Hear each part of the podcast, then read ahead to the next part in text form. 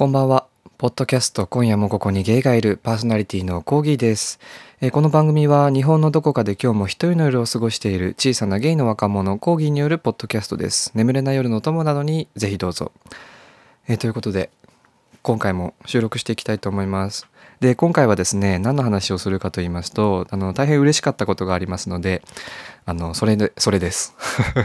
えまずですね、えー高野菜祭司さんありがとうということでありがとうございます。えー高野菜祭司さんという方はですね、ポッドキャストをやられている方でして、ポッドキャスト58.31314という番組を、えー配信されている方でございます。えっ、と、以前、私のこの今夜もここにゲイがいるの番組にもゲストとして出ていただいて、えー第47、48回、48回かな ?48 回で、あの収録させていただいたんですけれども、あのご自身がその、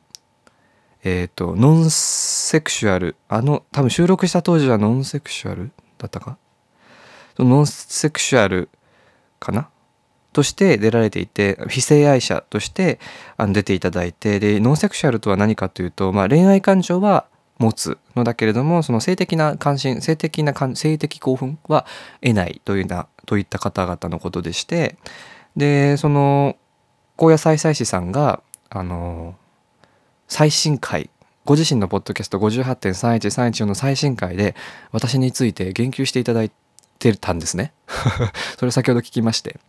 あの第47回アセクト性自認と体現っていうあの回なんですけれどもそこであの私が以前大輔さんとサクさんという方に手伝ってもらいながらあの化粧をしてスカートを履いたことに関する言及がされていてあのありがたいなと思ったのでちょっとそれに関するお話を今回配信していこうかなと思います。でそのあのポッドキャスト58.31314という高野菜祭司さんがやられている番組はですね、まあ、基本的にその高野菜祭司さんがいろんなトピックに関してあのお話をされているポッドキャストなんですけどその最新話第47回アセクト性自認と体現というところでお話しされていたのはその高野菜祭司さん自身が最近は自分がアセクシュアルなんじゃないかと感じることが多くなってきた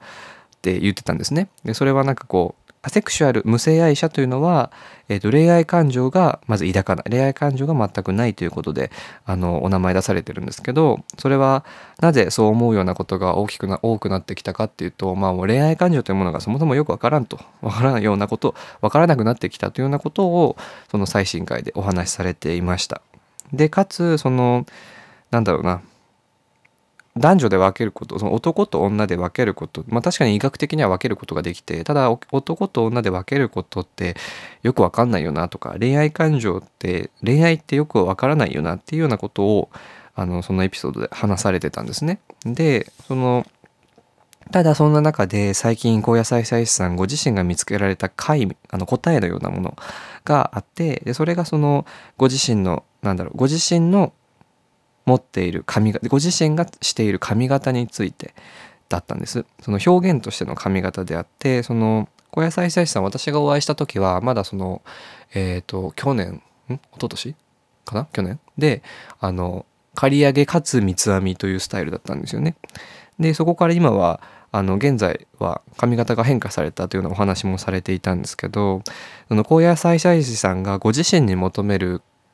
髪型のあり方としてそのかっこいいと可愛いいっていうその両方を求めているということ。そしてそのかっこいいとか可愛いいっていうその他者からの言葉だけではなくてそのかっこいいと可愛いいとかあの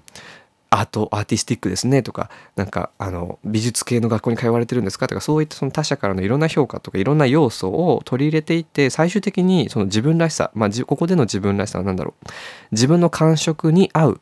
という意味での自分らしさを探していきたいっていうことだったんですよね。でそれがその最近高野菜祭司さんが持っていた疑問その男と女で分けることよくわからないなとかその恋愛感情というものよくわからないなっていったそういった中での回として現れてきたものだそうです。の男と女かっこいいかわいいとかそのなんだろう強そう弱そう強い女みたいな。そういったことをいろんな要素を全部全部取り入れて自分の感触に合うもの自分がこれだと思うものを見つけていく。それが自分らしさというものなんじゃないかっていうようなことをおっしゃっていたかと思うんですね。ちょっと今27分35秒のエピソードを私の稚拙な言葉でまとめ上げてしまうのはきっと及ばぬところもあると思うんですけれども。でそういったその回そのなんだ男女かっこいいかわいいっていう両方かつ自分らしさっていうその回とその私が化粧をした時のもの写真になんかシンパシーを感じてくださったようでっておっしゃっててシンパシーを感じて泣いたということをそのエピソードでおっしゃってくださったんですね。でまあこんなにありがたいことはないっていうことが一つとやっぱりそのなん私がやったことって未だによくわからないんですよね。で あのポッドキャスト明日もゲイでこの間あの最新話がまたそっちの番組でも配信されていてコーギーさんがまたよくわからんことしてたと あのあの大変先輩方ゲイの先輩方からいろいろお言葉いただいて、まあ、それもありがたかったんですけどやっぱりその自分自身を振り返った時にあれは何だったんだろうっていうのはあってそのあれはよくわからないなっていう感想が一つとあとこう自分はあれで何何をしたかったんだろうみたいな。あれをした後何なんだろうみたいなことはまあはっきりとは未だにしてないんですけどその番組の高野菜祭司さんの番組の中でそのコーギーさんが持っているコンプレックスとかあと高野菜ご自身が持ってるコンプレックスについても話をしていてでまあその高野菜祭司さんがおっしゃってたのはコーギーさんが抱えていたコンプレックスっていうのが、まあ、背の低さとかその線の細さ華奢さあんまりその男性的な、うん、ゴツゴツしたラインではないといったことを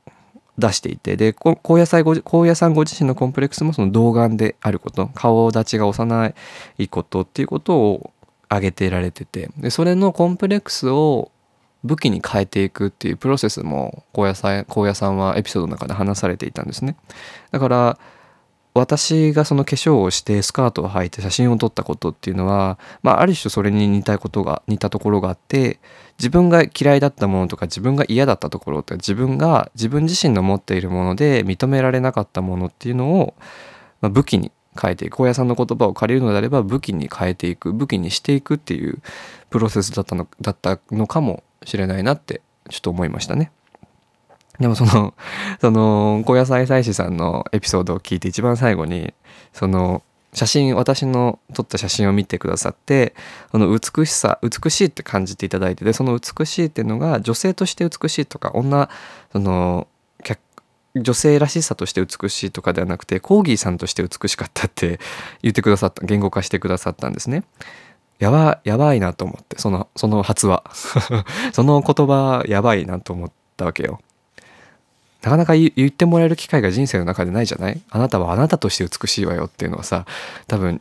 日本語の 日本日本語いやなんかわからない。ラテン系の人とか言うのかもしれない。You are beautiful as yourself みたいな言うのかもしれないけれどもやっぱり日本日本的な文化の中であなたはあなたとして美しいわよって言語化してもらえる機会って少ないと思うのでなんかそれを聞いてちょっとこうなんだなんだこのムズムズした感じと思ってこれを収録に及んだんですけど。嬉しかった。その言葉をいただいて私も嬉しかったですね。まあ己が己が美しいかっていうことをまだ大手を振ってこう 故郷に錦を飾りながら大きな旗を振りながら言えないんですけど私は美しい I am beautiful みたいなことは未だにメンタリティとして言えないんですけどやっぱりそのマインドセットは変えていきたいと思っているしなんだろう自分を卑下するとかその自分を低く見積もるということはつつましく生きることとはまた違った話だとは思うし自分なんてもうこんなとか自分のこういうところが嫌いってばかり言ってるのは何も生まないんじゃないかというか次に進まないなっていうのは思ってきた思っている最近だしなんかこう令和だからとか平成が終わったからっていう理由付けで何かを言うのはちょっとあんまり好きではないんだけれどもまあ時代というものは変わっていくし年月時間が過ぎていく中でアップデートされていく知識とかその価値観というものはもちろんあると思うしでそのシャーフその社会の変化みたいなものを見てるときっと私は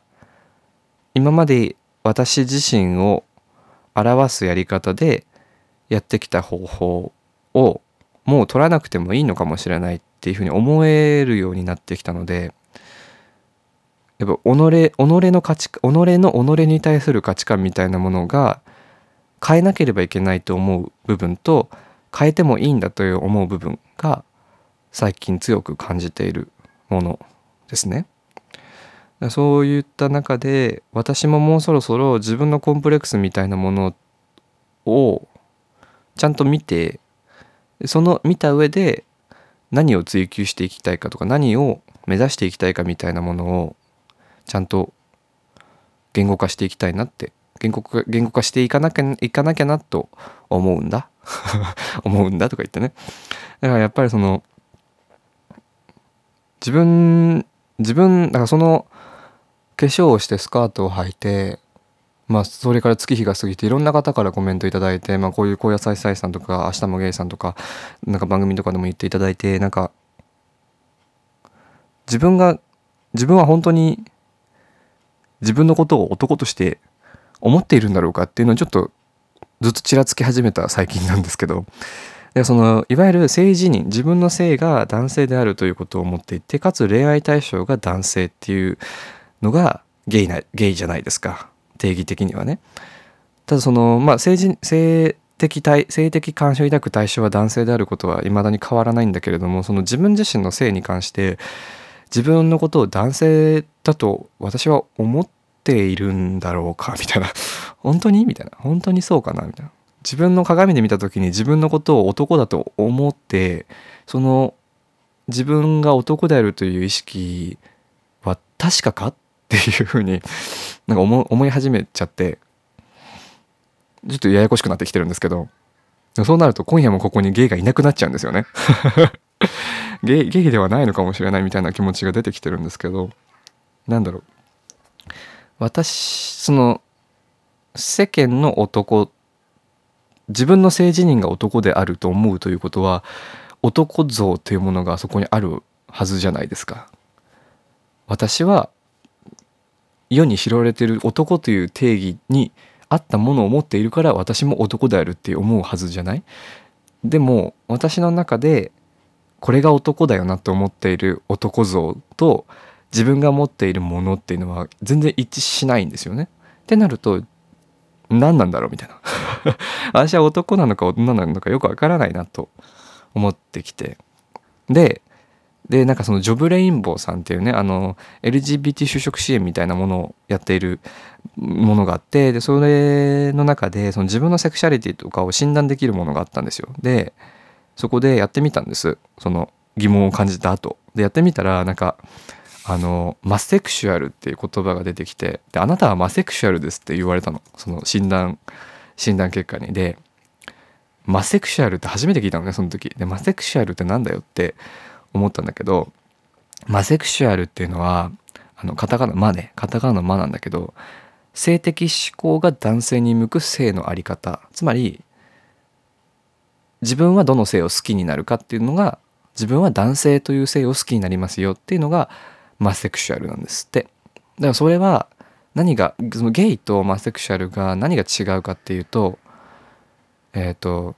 自分の性自認に関することをに関係なく使える言葉なんですよねマセクシュアルというのは。その自分ゲイというのは先ほど申し上げたように自分の性自認が男であって恋愛対象も性的対象も男であるというゲイ。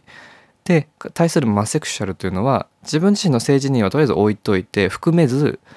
自分のえっ、ー、と性的思考誰を好きになるかどの性を好きになるかっていうのが男であるっていうことだけに言及できるのがマセクシュアルという言葉なんですって。いわゆるそのクエスチョニング？よくわからない。まだ考え中であるといったところの人でも使えるものらしい。ちょっと私もパラッと見ただけなんですけれど。ただその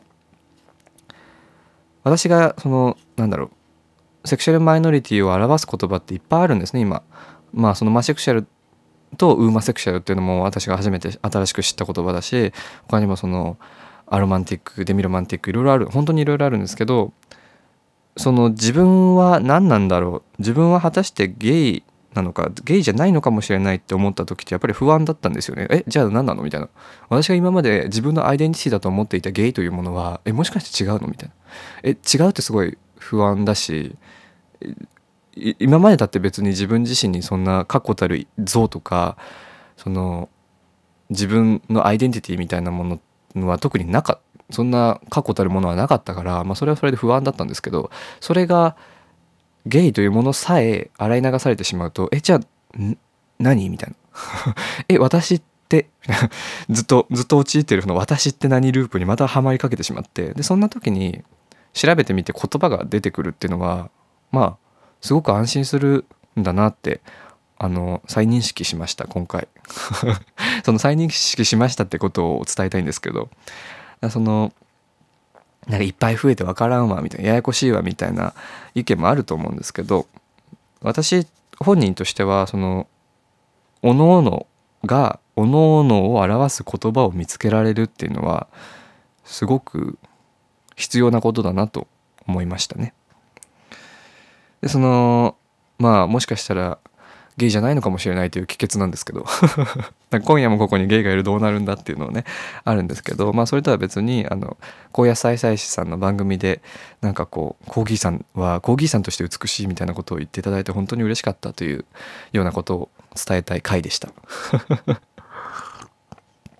なんかね。難しいな。難しいな生きるの。難しいけど難しいけどたやすく絶望しないように頑張りたいなと思いますね。という感じでですね、えっと、高野菜、えー、高野菜祭司さん、ポッドキャスト58.31314を配信されている高野菜祭司さん、超ありがとう、まじまんじということを伝えたい、今回、収録回でした。じゃ最後にあの私がその化粧とかスカートをしたスカートを履いた後にちょっと書いたノートに書いた日記があるのでちょっと日記をその微暴録的にちょっと読んでこのエピソード終わりたいと思います。ちょっと聞いてください。あの化粧なんてどうでもいいと思ってきたけれどっていうタイトルなんですけど 中島みゆきはみんなの心にある読みますだからねこれから先はあの BGM として聞いて寝てください えー日記です。朝起きたら少し風邪っぽい味のする咳が出てきたので、昼飯に油で煮たニンニクと冷凍ほうれん草を食べました。もったいないので、煮終わった油で鶏胸肉を焼いて食べました。今はコーヒーを入れてこのノートを書いています。先日23歳になりました。何か記念日らしいというか節目ら節目らしいことをしたいなと思い長年憧れていた化粧をしてスカートを履きました節目は自分で作るものであるというのが青少年でありゲイだった当時の私が得た知見です。ちなみに私は鍵括弧男です。気づけば私はゲイですという言葉が私は男ですという言葉よりも先に頭に浮かんでくるようになってしまっています。化粧をしたら何かがぐっといい方向に変わる。節目として劇的な変化がある。そんな期待がなかったわけではありません。結果的に SNS に講義として初めて自分の体や顔を載せたわけですがありがたいことにポジティブなコメントばかりいただけました。私は自分の顔をネット上に上げることを必要以上に恐れていた気がします。化粧をしている最中の会話を録音しておりました。ポッドキャスト用音源として収録していたのですが自分で聞き返してみるといろいろ思い出したり気づいたりする助けとなるようです。私はあの日おそらくこれまで生きてきた中で一番多くの賛辞を自分の容姿に関して受け取りました。特に顔。私自身が無意識に顔へのコンプレックスを募らせていたことに気づくことができました。賛辞をうまく受け止められない、消化できないというのが私のマイナス点だと思います。けれども化粧をしていると、まあ確かに化粧をしているから化粧をしていない顔よりはいいのだろうというクッションが一つできます。自己嫌悪に直結する奈落の途中にふっとできた安全装置です。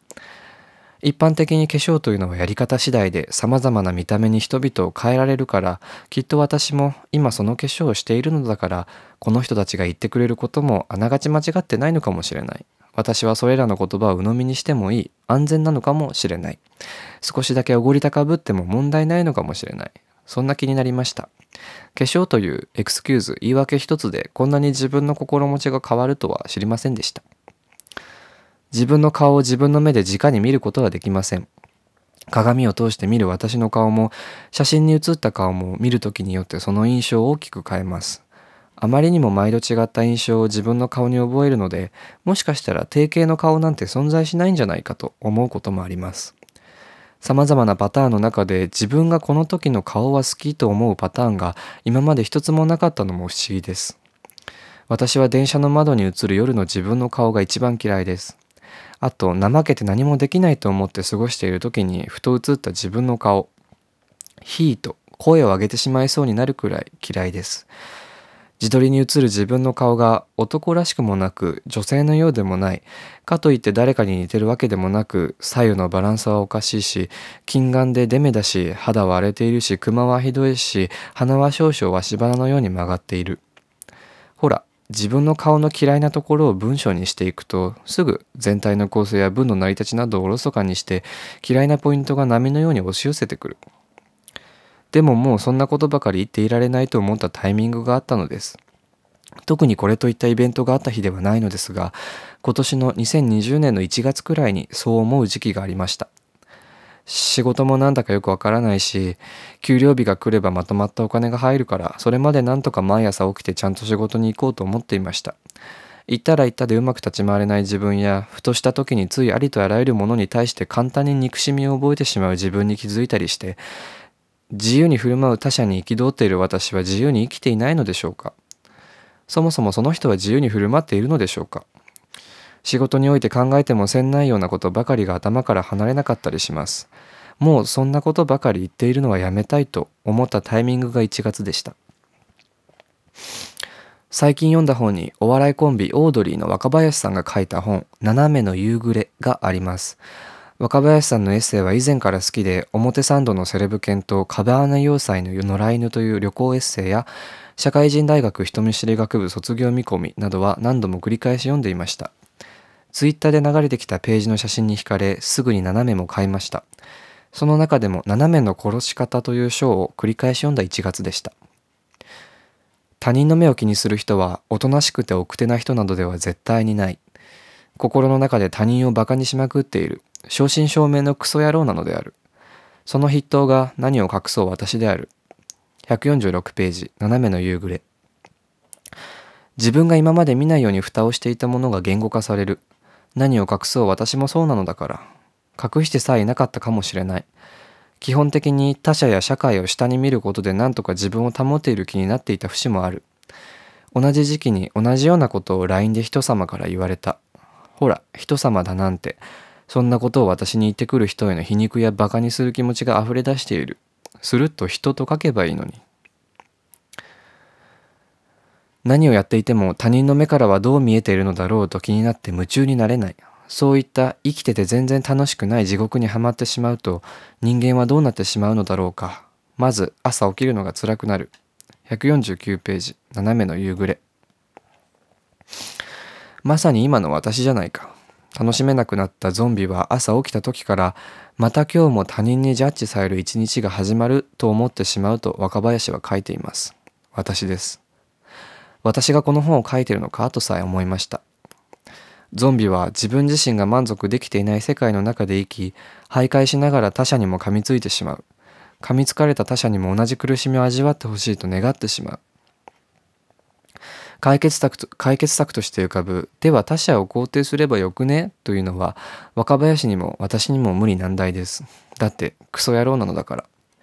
みんな違ってみんないいんだよね？やっぱり？と言いながらニコニコしている裏で内心は内心は目の前の人間に対して評価を下しやがりきっともっと不幸であれと願うクソ野郎なのだから。こんなキラキラしている人もきっと過去をほじくればきっともっと下世話でほらやっぱり貴様もクソ人間じゃないかと思うような出来事があるはずと思いながらゲスト収録なんかをしているクソ野郎だ私は。そんな今の私に他者を認めなさいといったところで睨みつけることくらいしかできないでしょうに。若林はそんな斜めの殺し方をこう書いていました。何でもいいから自分がやっていて楽しいことを徹底的にノートに書き込んでいった。なぜそんなことを始めたかというと、自意識過剰のせいで自分が本当に楽しいと思うことに気づいていないという予感がしたからである。151ページ。好きなことがあるということは世界を肯定していることになる。そしてそれは世界が好きということにもなるという三段論法が成立する。153ページ、斜めの夕暮れ。こんな文章を書いていると、また自分の自意識が鎌首をもたげて、またそんな調子と聞こえのいいことを好感度か狙っちゃってんのかと突っ込んでくるけれどもそういったものと縁を切らずに進める先はもうあまり残されていないように感じます。私は若林の言葉に共感を覚えたからこの文章を書いています。そして若林の言葉への共感に対して今まで自分がしなかったことをしました。鵜呑みにするのです。ノートの表紙に大きく肯定と書きました。まあ表紙に肯定と書いても自分の好きなものはなかなか思いつかなかったんですがコーヒー読書図書館茶オードリーなどが並びました。これはあれです。さながら出会い系アプリのプロフィールです。いつも不思議に思っていました。出会い系アプリのプロフィールに自分の好きなものや嫌いなものを列挙している方々。自分はそんな風に確信を持って自分の好きなものを公に並べるなんてできませんでした。思いつかなかったしたとえ思いついてもそれを書いてどうするとかそれを書いたらこう思われるのではとなってしまいました。読書が好きと書いてある私のプロフを読んでスポーツマンやマッチョは声をかけてこないだろうなと今まで何度も思いました。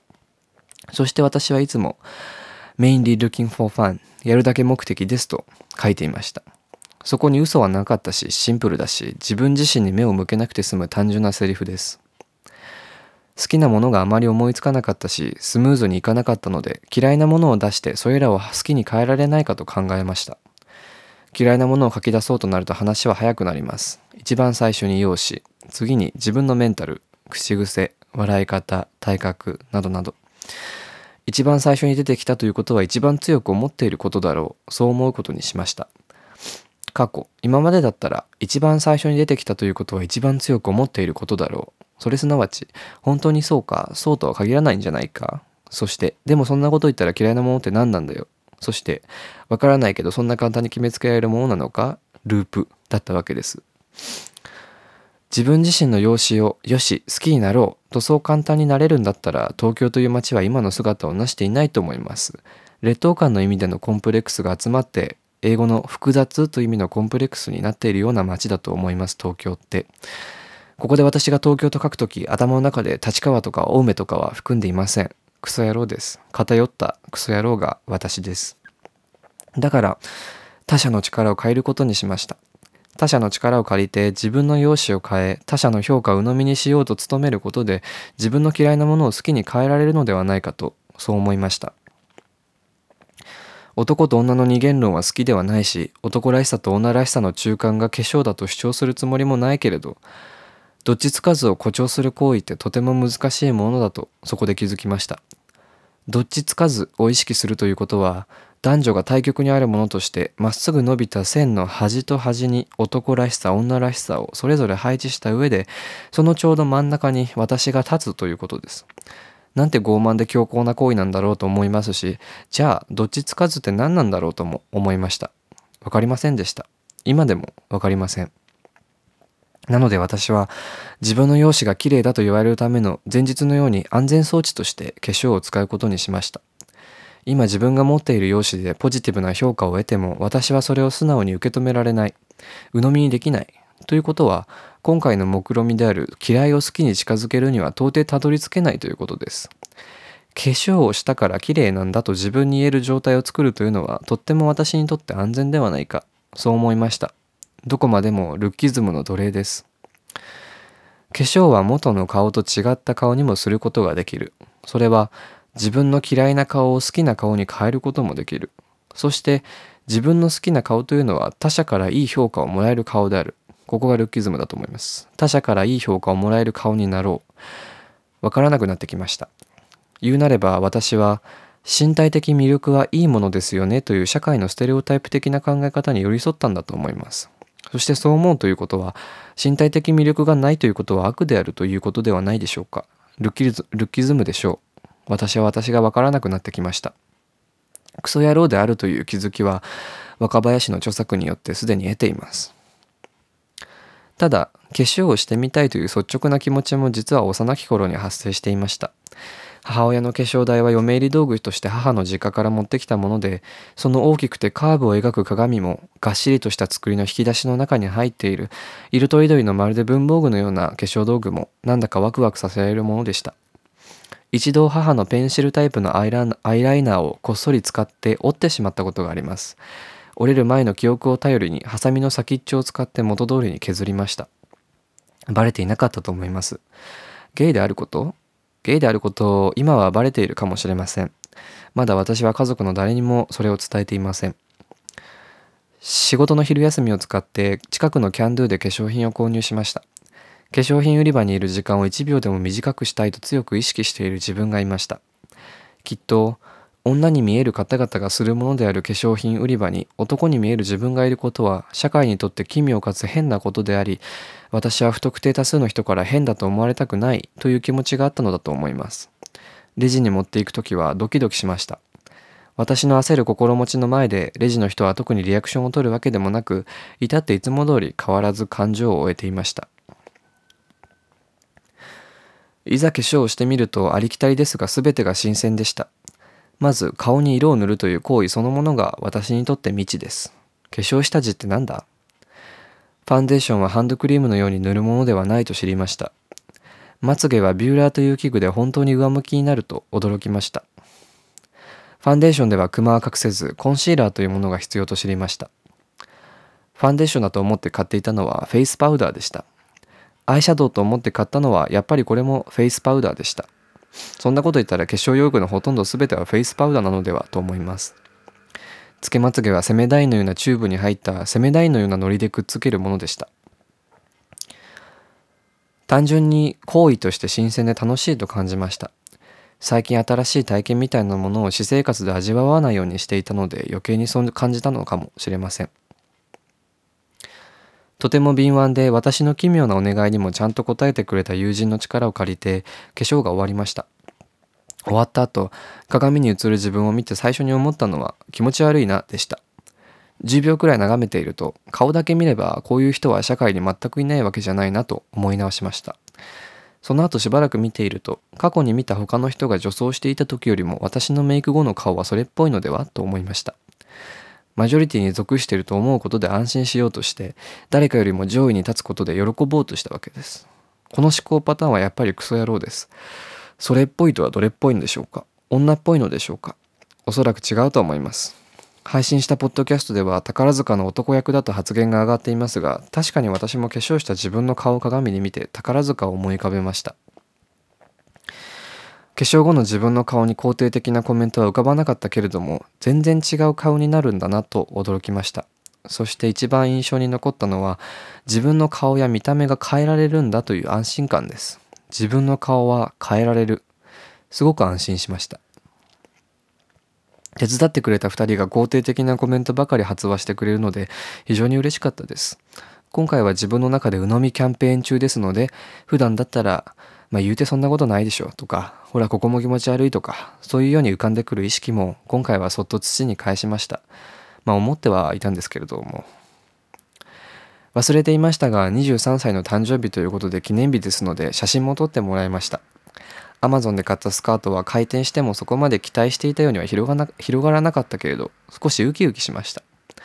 自分がスカートを履いている生きていて初めてスカートを履いているという事実にただただ受けてしまってニヤニヤしていました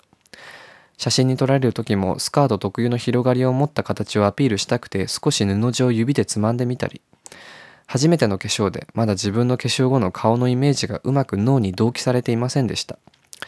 写真を撮ってもらっている時に無意識に自分の中のスカートを履いた女性らしさみたいなものを模倣しようとポーズをとっている自分がいましたでは今回の狙いであるどっちつかずのポーズというのは撮影されるにおいてどのようなポーズでしょうかわかりませんでした。思いつきません。どっちも表現するというのは片方ずつを同時に表現することと同義なのでしょうかわかりません。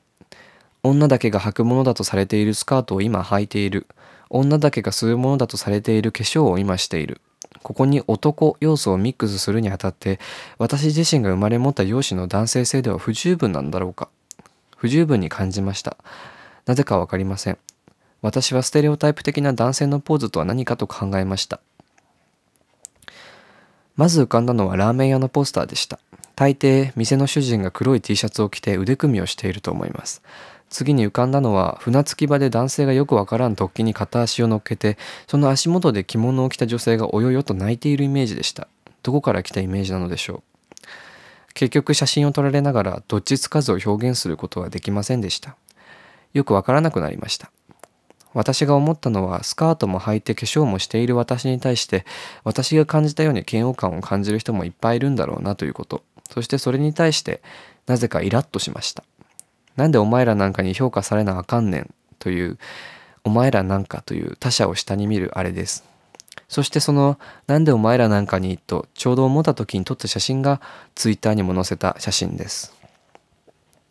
私の中で片足を突起物にかけているというのは男らしさの像なのでしょうか。仕上がりを見てみるとやっぱりよくわからないものになったなというのが私の私自身に対する評価です。ただ化粧をしてもらっている最中のワクワクは今まで感じたことのないものでした。それにポッドキャストの収録音源を聞き直していると私は写真を撮ってもらう時に楽しいね人生と遠くの方で言っています。笑いながら小さい声で。聞き直していてマジかと思いました。最初はツイッターには上げず身内だけが知っているインスタにだけ載せて誕生日記念ウェーイ見てみて笑ってやばいっしょみたいな終わりにしようと思っていたのですが結果的にツイッターに上げてしまいました。自分の容姿の写真をインターネットに上げたのです。なんだか日当たりも良かったし友人が2人も一緒にいるし化粧もしたしスカートも履いたし誕生日だし楽しかったしなと思いながらツイートを送信しました。楽しかったしなですよ。ありがたいことにポジティブな反応を自分史上最多でいただきました。自分の容姿のことを好きになれたか？というそれに関してはまだちょっとよくわからないし断定できないのですけれど以前と比べれば自分の容姿を許せるようになったと感じます。と同時にこれはとっても受けてしまうんですけれど労働など日常の中でふとまあ私は化粧をしたしと思うことでどこか強い気持ちになれるというか安心を覚える瞬間が生まれてしまいました。一人で受けてしまいます。私は化粧をしたしって何だと。顔は変えることができるという前日の安心感だけに由来するものではないと思いますがその安心感が何の何なのかはよく分かりません。若林の本の話に少し戻ると自分の生きづらさの原因のほとんどが他人の否定的な視線への恐怖だった。その視線を殺すにはまず自分が他人への否定的な目線をやめるしかない。157ページ斜めの夕暮れと結んでいました。私が自分の容姿に対する他人の否定的な視線への恐怖を殺す手段の一つとして飾った化粧で飾った容姿を人にさらすというのが加わったのだと思います。だから私はその手段を使って自分自身の他人への否定的な視線目線をやめなければと思いました。私が写真をツイッターに上げた時にわざわざ指を使って指を動かしてコメントまで書いて反応してくれた方々の中で見る限りでは一人も否定的な目線を表面に携えていませんでした。そんなことが起きるなんて思ってもみませんでした。自分自身に対して変えなければいけない箇所が見つかった日でもあります。自分がクソ野郎だと実感した日。たまたま誕生日と重なってはいたけれど今までの誕生日よりも強い実感を伴って一つ年を取れたように感じます。長くなってしまいました。若林のエッセイは下品な話題も多くてかなりおすすめです。最後に慣れない自撮りもしてみたので載せます。こっちの写真は Twitter にも Instagram にも載せていません。化粧しつつ自撮りを撮るともっとよくわからない感じになります。個人的には自撮りの方が嫌いです。自分に対する否定的な目線はどう処理したらいいんでしょうか。この自撮りを見て笑うとちょっと気持ち悪いなと未だに思います。自分的には。ポッドキャスト今夜もここにゲイがいるをどうぞよろしくお願いいたします。という日記を書いていました。この日記を書いたのは、えー、と2月9日の午後2時でございます。で、あの自撮り画像も Twitter とかに上げてない自撮り画像も上げましたので、ちょっと気になる方は説明欄のリンクから読んでみてください。すごくエポックメイキングな日でした。おやすみなさい。